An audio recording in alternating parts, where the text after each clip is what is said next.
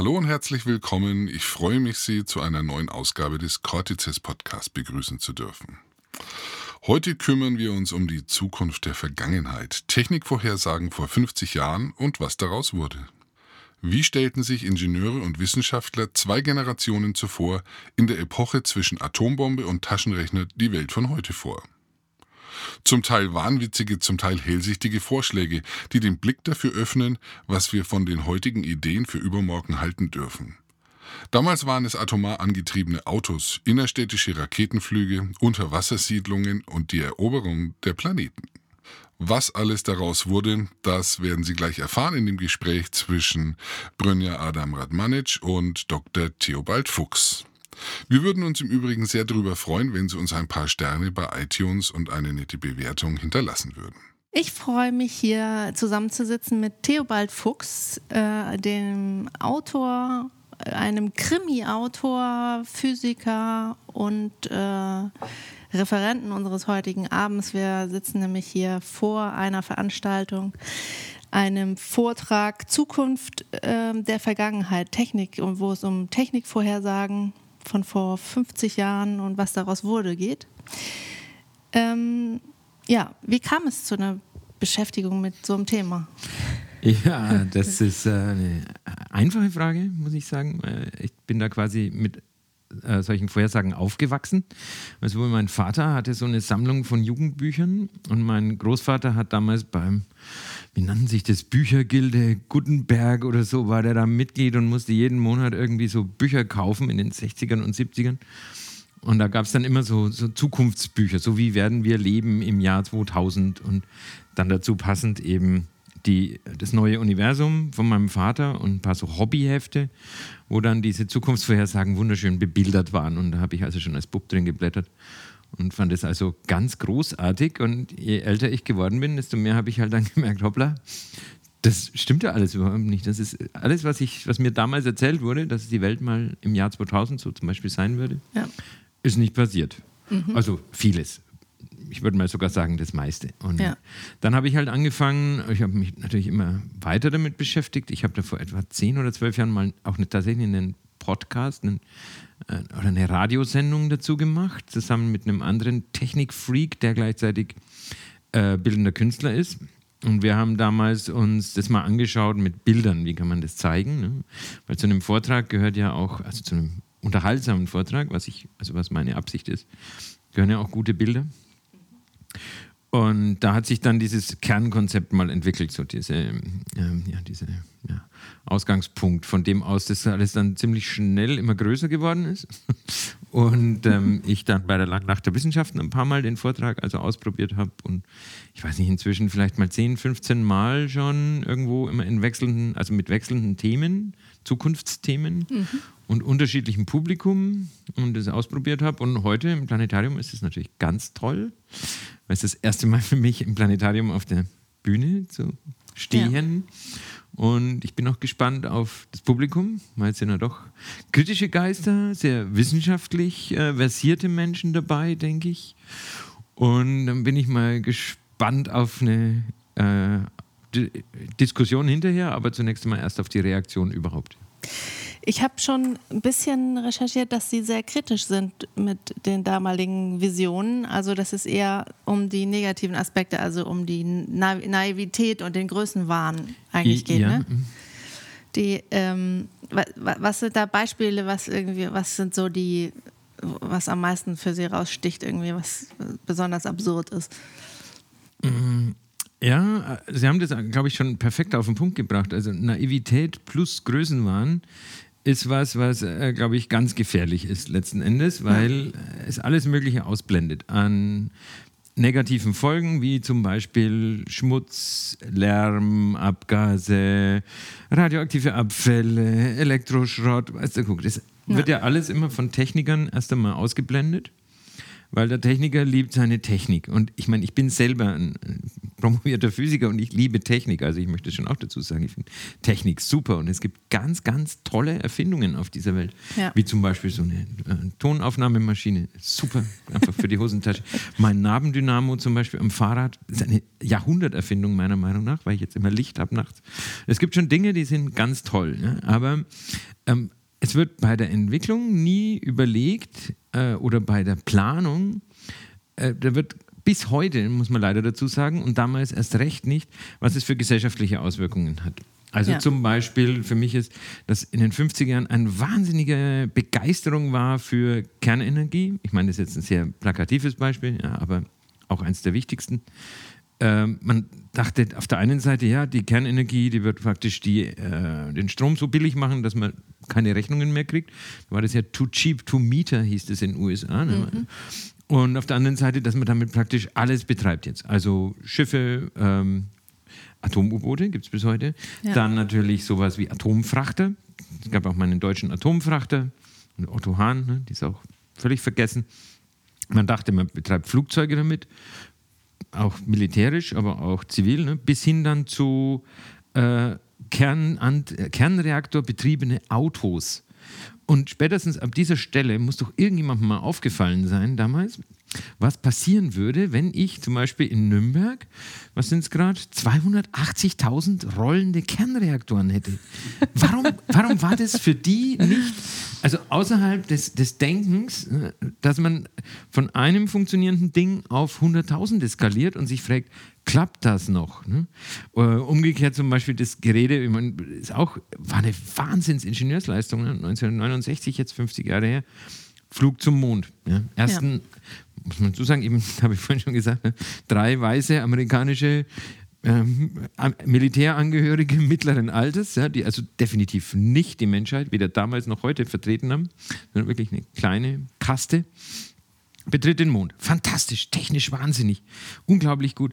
Aber es waren halt drei. Ja?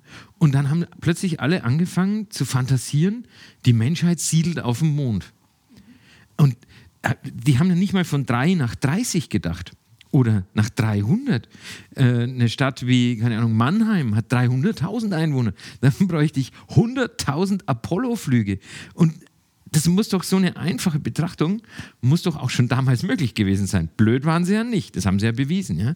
Aber man hat halt so in, ähm, in Scheuklappen, oder was heißt Scheuklappen, in seiner Sparte gedacht, dass man nie, also fast nie in diesen Fällen an die Gesellschaft gedacht hat. Was macht es mit einer Gesellschaft?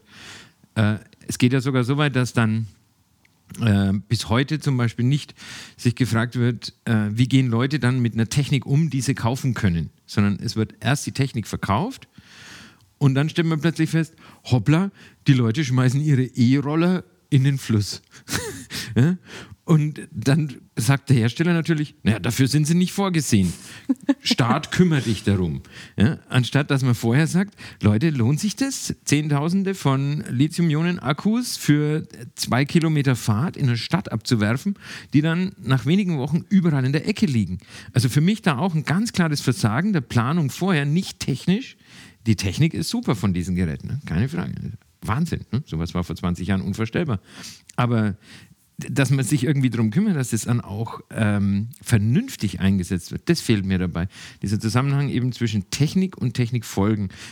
Technikfolgenabschätzung ist ein Begriff, den kennen wir heute, aber meiner Meinung nach, und das kenne ich auch aus meiner äh, beruflichen Arbeit, ist doch, dass man erstmal auch alle immer darauf hinweisen muss, Leute, was bedeutet das, wenn wir das jetzt bauen? Was, was wird da draus, wenn wir das zum Beispiel nicht einmal, sondern hundertmal machen müssen? Oder was passiert mit dem Gerät, wenn es nicht mehr funktioniert?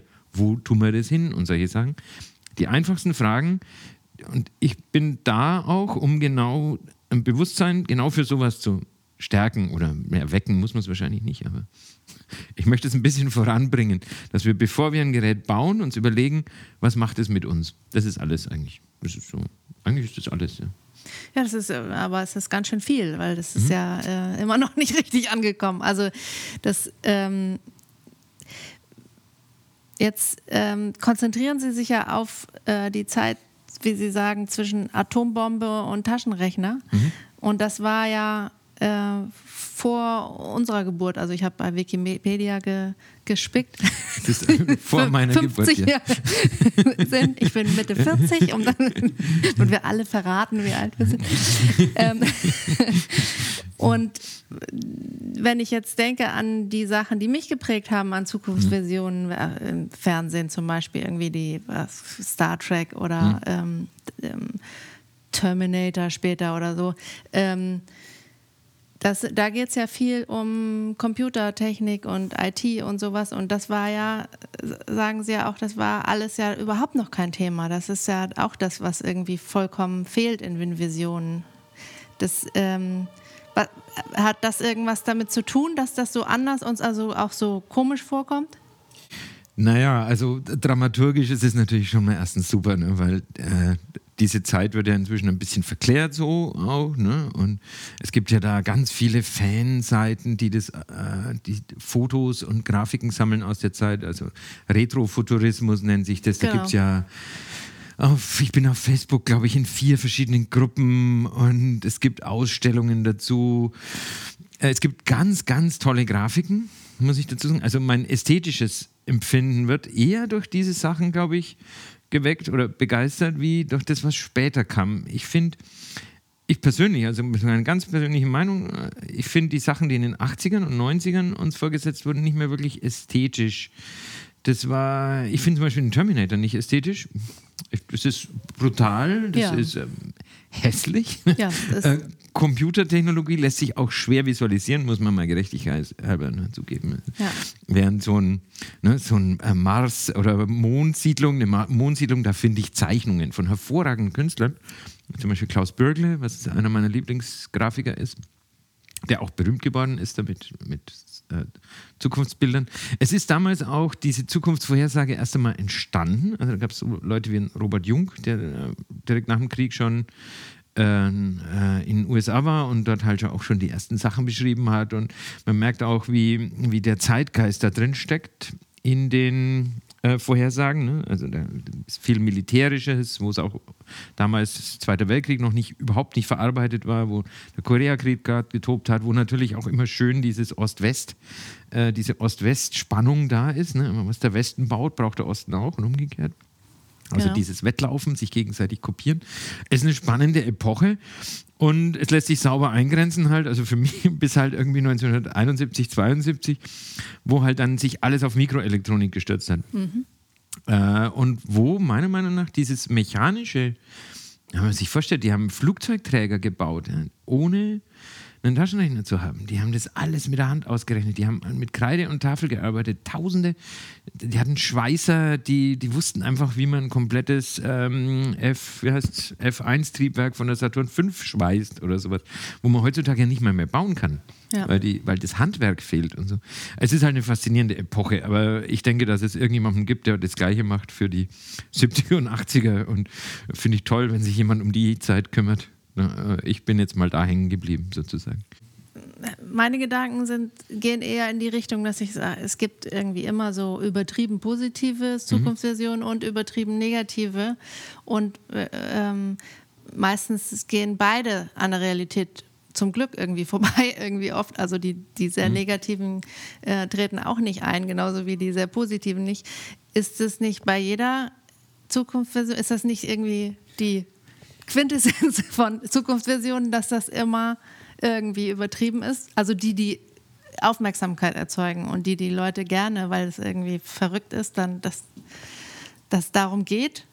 Also das ist, schon, das ist völlig richtig. Das sind natürlich die spektakulärsten Sachen, die ja. machen am meisten Eindruck. Ne? Und man will ja, man will ja Geld und Aufmerksamkeit. Das sind ja die zwei Dinge, was jeder Mitte, jeder Mensch. Ähm, ich unterscheide zwischen Science Fiction und diesem Retrofuturismus. Ähm, die Sachen, die ich zeige oder mit denen ich mich beschäftige, sind tatsächlich Vorhersagen, wo also jemand, niemand im Star Trek stellt sich hin ne, oder mhm. äh, kriegt der Sterne oder sonst irgendwas, stellt sich hin oder diese ganzen außerirdischen Stories und sonst was, da stellt sich ja niemand hin und sagt, in 50 Jahren ist es soweit. Ne? Mhm. Ne? Also, sondern das ist ganz klar gelabelt sozusagen als das ist weder eine Utopie noch eine Dystopie, sondern das ist Unterhaltung. Ja. Äh, das ist Science Fiction, das ist Träumen, das geht bis hin zu Fantasy. Ja? Das ja die äh, Grenzen ja dann fließen zu sowas. Ja.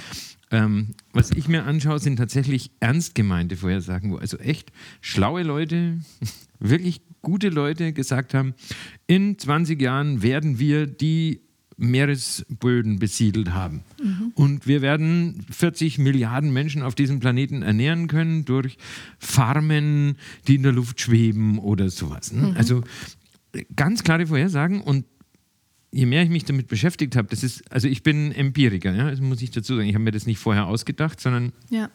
Ich habe mich so lange damit beschäftigt, bis mir Muster aufgefallen sind. Mhm. Also, und ich stelle auch Thesen auf, die ich versuche mit meinen Beispielen zu belegen, wo ich aber auch gerne natürlich Gegenbeispiele annehme. Das ist überhaupt kein Ding. Ne? Das ist eine These, Antithese und man lernt was draus. Ja. Und meine These ist bei den Sachen, die ich zeige zumindest, dass die nicht, dass die immer wieder auftauchen. Also mhm. das, sind, das sind Ideen, die nicht totzukriegen sind. Da werde ich jetzt auch Beispiele zeigen nachher. Also äh, was letztes Jahr, oder war das dieses Jahr, der äh, Bundesverkehrsminister mit diesen fliegenden Taxi, Drohnentaxis und so weiter. Wenn man da guckt, wie viel das schon, ja. wie oft es vorher schon überlegt wurde, den Verkehr in der Stadt in die Luft zu bringen. Ja. Oder wie oft Elon Musk, Hyperloop, ne? wie oft wurde schon versucht, äh, durch endlose, 1000 Kilometer lange Tunnel, wo man die Luft rauspumpt, einen effizienten Hochgeschwindigkeitsverkehr zwischen Kontinenten oder Städten zu machen. Mhm. Das geht ja zurück bis ins 18. Jahrhundert teilweise. Also die ersten äh, Anmerkungen und Ideen, die sind ja irgendwas, ich weiß nicht mehr, 1780. Ich habe erst vor zwei Tagen dann einen Artikel dazu gelesen, einen extrem ja. gut recherchierten. Und es sind so Dinger, die sind nicht tot zu kriegen. Und die, das sind ne, Zombies, ja. die tauchen immer wieder auf, diese Vorhersagen. Und genau mit denen beschäftige ich mich, weil ich denke, dass da zu wenig gelernt wird von den vorherigen Generationen, die schon mal das versucht haben. Ja ich weiß nicht, ob man das allgemein politisch, aber, äh, also ob man das politisch verallgemeinern kann, dass wir zu wenig lernen von denen vor uns, die einfach schon mal Dinge ausprobiert haben, wie zum Beispiel Nationalismus oder ne, ja. ähm, Umerziehung, ne, solche Sachen. Es ist doch alles schon versucht worden. Warum ja. macht man es denn nochmal? Und da ärgere ich mich auch ein bisschen drüber, oder ich habe ja. eine Motivation natürlich daraus, ziehe ich daraus, äh, dass wir vielleicht die, die Mittel, die wir haben und unsere Möglichkeiten vielleicht einfach mal besser investieren, indem wir vorher gucken, ist da schon mal jemand gescheitert dran, aber es scheint so typisch menschlich zu sein, dass man sagt, da ist jemand gescheitert, ich mache das jetzt besser. Ja? Anstatt zu sagen, hm, vielleicht ist es einfach nicht so gut, irgendwie 400.000 fliegende Objekte in eine Großstadt zu packen. Ja? Vielleicht ist es nicht so cool, die Idee, und lasst uns was anderes probieren. Mhm. Deswegen, äh, ja, ja und nein wieder. Ne? Ja. Die Antwort auf die Frage, die ich vergessen habe jetzt gerade. Ich wollte auch noch mal zurück hm? irgendwie, weil ich habe ja äh, sie als Krimi-Autor vorgestellt, aber natürlich äh, wollte ich noch darauf zurück, dass natürlich, wenn, wenn man ne, eigentlich Physiker ist irgendwie, hm. dann äh, wird man natürlich irgendwie gefragt, wie kann man so ne, äh, Kultur oder Technik pessimistisch sein irgendwie. Das äh, ist ja auch ein ähm, man erwartet von Leuten, die selber Naturwissenschaftler und in technologischer Entwicklung arbeiten, ja, dass sie irgendwie ganz begeistert irgendwie ähm, immer nur sagen, das wird alles besser, alles wird immer besser, besser, besser.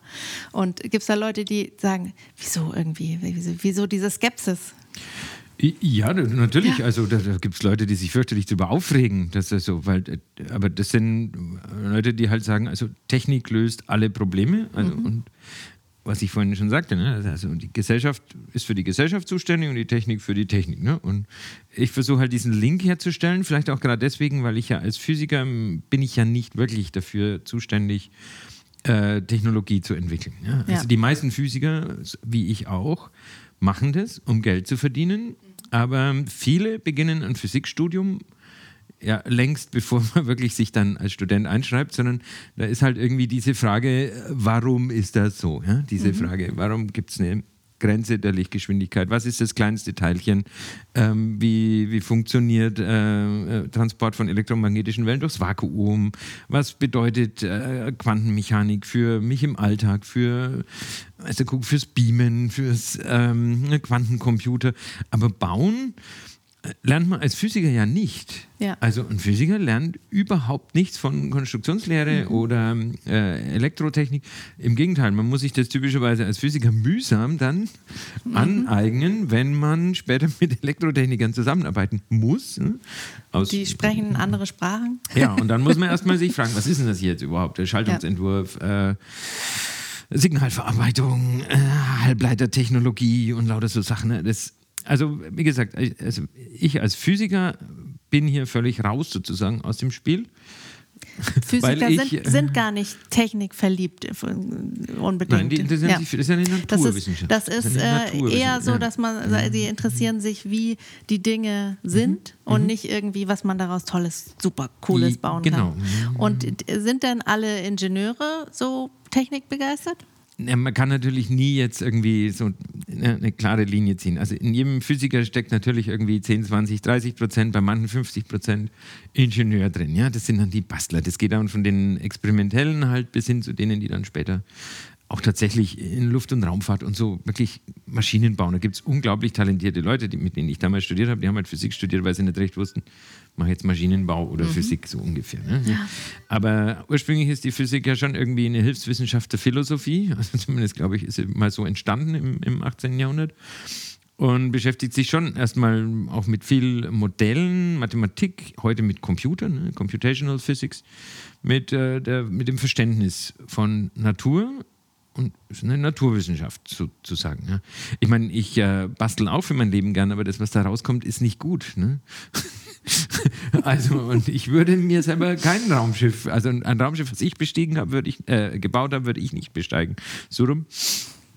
Aber mich würde natürlich interessieren, wie das da drin funktioniert. Ne? Und ich finde Ja. zum Beispiel so Sachen wie, äh, nach wie vor muss ich sagen, ich finde äh, einen Kernreaktor, ja, was äh, an Physik da innen drin stattfindet, großartige Sache, ganz toll. Ich verstehe jede Begeisterung auch von Technikleuten, aber in heute in diesem Zusammenhang mit diesen Zukunftsvorhersagen, da bin ich ja nicht in meinem Fach. Ja, da bin ich ja nicht verliebt in, mein, in meine Atomphysik. Ja? sondern Ich gehe da raus und nehme halt alles, was ich an, an Wissen und Erfahrung gesammelt habe, auch ne, während des Studiums und als, als Naturwissenschaftler und beobachte, ne, wie Techniker Vorhersagen machen. Also Ja. das ist natürlich eine fiese Rolle, ja. Ich schaue denen zu quasi wie durch eine halb verspiegelte Glasplatte. Ne? Also die sehen mich nicht und ich beobachte sie und stelle fest und schlage die Hände über dem Kopf zusammen und sage, jetzt machen die das schon wieder. Ja. Ne? Jetzt bauen die schon wieder was und überlegen nicht, was da passiert dann damit, wo schmeißen wir das weg und so. Ja. Und äh, da, äh, da bin ich dann halt ähm, wahrscheinlich einfach auch nicht Profi, ja. Aber beobachte halt als Mensch, also als Beobachter. Ja, es, ist, es kommt ja, eine Bewertung, die man vornimmt, kommt ja auch, äh, heißt ja auch Bewertung, weil man auf einer Grundlage von bestimmten Werten, das ist dann ne, heute Nachhaltigkeit und, und so weiter raufguckt. Und daher kommt der kritische Blick wahrscheinlich, weil man je nachdem, was man als höchsten Wert ansieht im Moment, oder?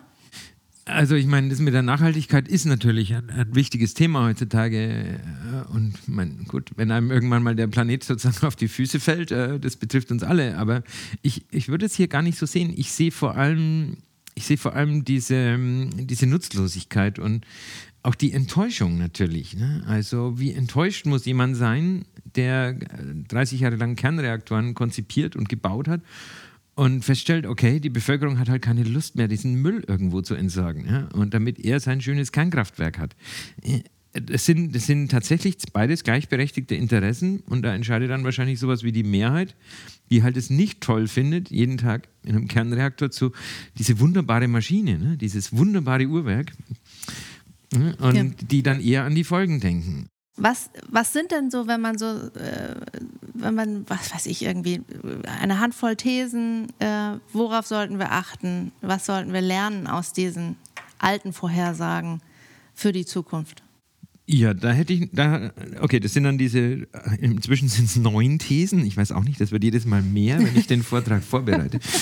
Ähm, ich kriege die jetzt bestimmt auch aus dem Gedächtnis nicht zusammen, aber die, die ich vorhin ähm, genannt habe, sind, glaube ich, schon die wichtigsten. Also das eine ist natürlich, ähm, ich, ich sage immer, äh, äh, was passiert mit einer Maschine oder einem System, wenn da jemand damit spielt. Also wenn jemand einfach nicht die Gebrauchsanleitung liest, sondern einfach irgendwas damit macht. Darüber, damit muss man rechnen.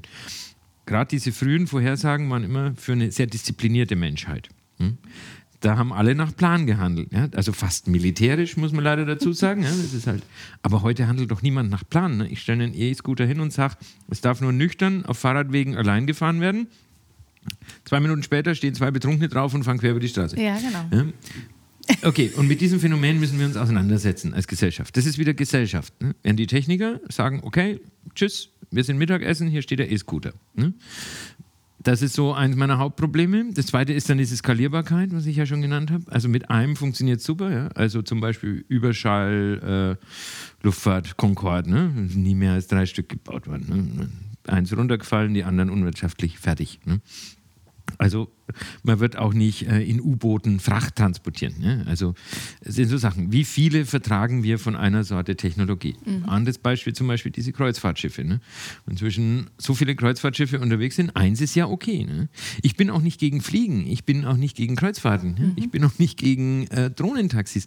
Aber ich frage, wo ist die Grenze? Ich bin für ein vernünftiges Maß. Mhm. Und zwei Kreuzfahrtschiffe, die können wir ab. Ne? Ja. Da wird auch Venedig von denen nicht kaputt gemacht. Ne? Aber wenn jeden Tag 20 ankommen. Hallo? Ja. Ne? Dann ist das dritte natürlich, ähm, wie geht es weiter mit der Technik? Entsorgung, solche Sachen. Ne? Was war, äh, das ist natürlich das eins der offensichtlichsten, es war eine Skalierung. Äh, ich glaube, der Rest fällt mir dann jetzt während des, Vort während des Vortrags wieder ein. Aber ich glaube, das waren schon mal die drei wichtigsten. Äh, was wir auch zum Beispiel früher komplett übersehen haben, ist, oder Gott sei Dank, ne, ist so Sachen wie Terrorismus gewesen, mhm. Vandalismus. Ähm, man baut Geräte und Anlagen immer für den Jetzt-Zustand. Ja? Aber was ist, wenn jetzt in zehn Jahren keine Ahnung, was passiert, ein Meteorit einschlägt, in Japan ein Tsunami, hat vier absolut sichere Kernkraftwerke überschwemmt. Kein Mensch hat damit gerechnet. Ne? Ja. Das sind so Sachen, dass man sozusagen das, was nicht, was nicht eingetreten ist bis jetzt, das wird auch ganz gerne zur Seite geschoben. Ach ja, und ein letzter Punkt ist bei vielen dieser Vorhersagen, was ich beobachtet habe, die werden sehr weit entwickelt. Viele Konzepte werden sehr weit entwickelt, bis hin zu Hotelbauten auf dem Mond und eben, oder zum Beispiel dieses Hyperloop-Projekt, wo man 1000 Kilometer Vakuumröhre hat und so. Und die werden bis zum Schluss entwickelt und das kenne ich zum Beispiel aus der Softwareentwicklung. Man kommt unterwegs an was vorbei, das ist noch ein bisschen, äh, das äh, funktioniert nicht sofort. Und äh, da, da weiß man noch nicht genau, wie man das löst, aber man geht weiter. Und man sagt, das machen wir am Schluss dann, wenn wir den Rest haben. Und dann gibt es oft den Punkt, und das hat was mit Geld und mit, auch mit Emotionen zu tun, wo man nicht mehr aufgeben will. Ja. Wo man einfach sagt, hey Leute, wir haben jetzt fünf Jahre an diesem Produkt entwickelt. Wir haben unser Herzblut reingesteckt und stellen jetzt fest, davon sterben leider immer die Nachbarn in der Wohnung oben drüber, ne? von dieser neuen Mikrowelle. ne? Sollen wir jetzt aufhören? Und dann sagen die meisten, Nee, wir machen das jetzt fertig und regeln das dann später. Hm? äh, bestes Beispiel in letzter Zeit ist diese 737 MAX von äh, Boeing, wo zwei Maschinen abgestürzt sind, wo die auch wussten, sehr lange schon, die haben ein Problem, weil sie ihre Triebwerke anders aufhängen. Dann ja. haben wir eine Softwarelösung gemacht, da war ein mhm. Fehler drin. Mhm. Und alle haben gesagt, nee, machen wir das, ja. lass mal, machen wir später, machen wir Workaround, ja. Notlösung, dann kommt der Witz, ne? was hält am längsten? Das Professorium, kenne ich vom Zahnarzt. Ja? Mhm. Und plötzlich haben wir ein Produkt, was vom Himmel runterfällt. Und genau diese Effekte, kann ich zeigen, existieren schon lange, sehr lange. Ne? Weil ja. immer wieder am Anfang über was hinweggegangen wird, wo man eigentlich stehen bleiben sollte und sagen, stopp, hier gibt es ein Problem. Das ist dieses, ich glaube, das nennt sich dann Gatekeeper-Prozess, wo man also eigentlich in einer sehr gut und es gibt es auch, es gibt gute Entwicklungsprojekte, äh, wo also tatsächlich immer wieder geguckt wird, ne, so, sind wir an einem Punkt, ist alles klar, sagen alle, go, oder gibt es da irgendwo ein Problem? Lasst uns abwägen, folgen gegen das, was wir schon reingesteckt haben. Und auch wenn es wehtut, ja, an einem bestimmten Punkt, es geht nicht, Abbruch. Ne? Mhm. Das, ist, das ist einfach vernünftiger. Und leider ist, entspricht es wahrscheinlich nicht der Psyche des Menschen.